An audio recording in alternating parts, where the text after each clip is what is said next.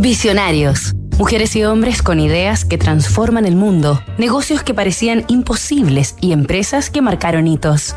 Lo más difícil para una empresa es adaptarse permanentemente a un mundo cambiante. Luciano Benetton. La revolución de los colores.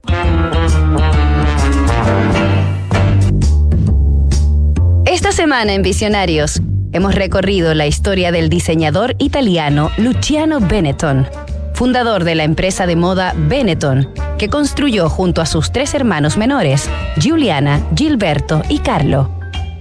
Luciano Benetton presidió la compañía desde su formación en 1965 hasta 2020, año en que se retiró en calidad de presidente honorario a Ponzano, su pueblo natal de tradición textil, ubicado al noreste de Italia.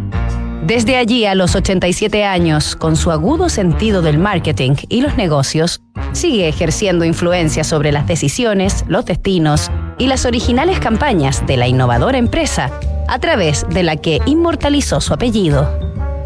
Actualmente, Benetton cuenta con más de 5.000 tiendas repartidas en casi 100 países y se mantiene como una de las compañías de moda más reconocidas y establecidas de su industria en el mundo, gracias a su sólida y auténtica identidad de colores vivos, su propuesta atrevida y dinámica y su oferta de calidad a precios democráticos.